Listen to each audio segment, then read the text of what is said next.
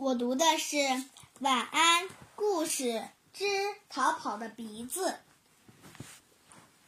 我分享这一个故事的理由是：第一个故事告诉了我们，做什对待什么东西都要尊重它，即使是一个没有生命的东西。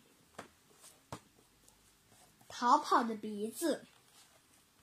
天早晨，住在轮船码头对面的一位先生起了床。他对着镜子准备刮胡子，突然大叫了起来：“天哪！我的鼻子不见了！鼻子，脸上的鼻子没有了。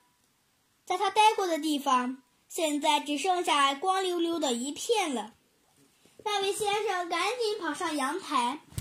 正好看见他的鼻子穿过广场，朝小码头快步前进呢。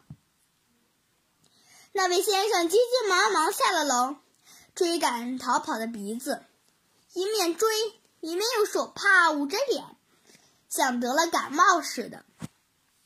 可不幸的很，他没追上他的鼻子，也不知道他究竟跑到哪儿去了。几天以后。一个渔夫在收渔网的时候发现了逃跑的鼻子，就把它拿到市场上，打算买一笔钱。恰巧那位先生的女仆来到了市场，想要买几条鱼。他一眼就看见了放在鲤鱼和鲫鱼之间的鼻子。这不是我主人的鼻子吗？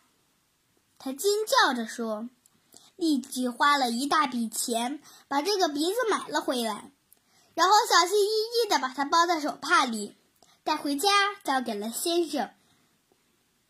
那位先生颤抖地捧着他的鼻子，气呼呼地说：“你，你为什么要开小差？我做了什么对不起你的事吗？”鼻子斜眼瞧着他，非常邪恶地说。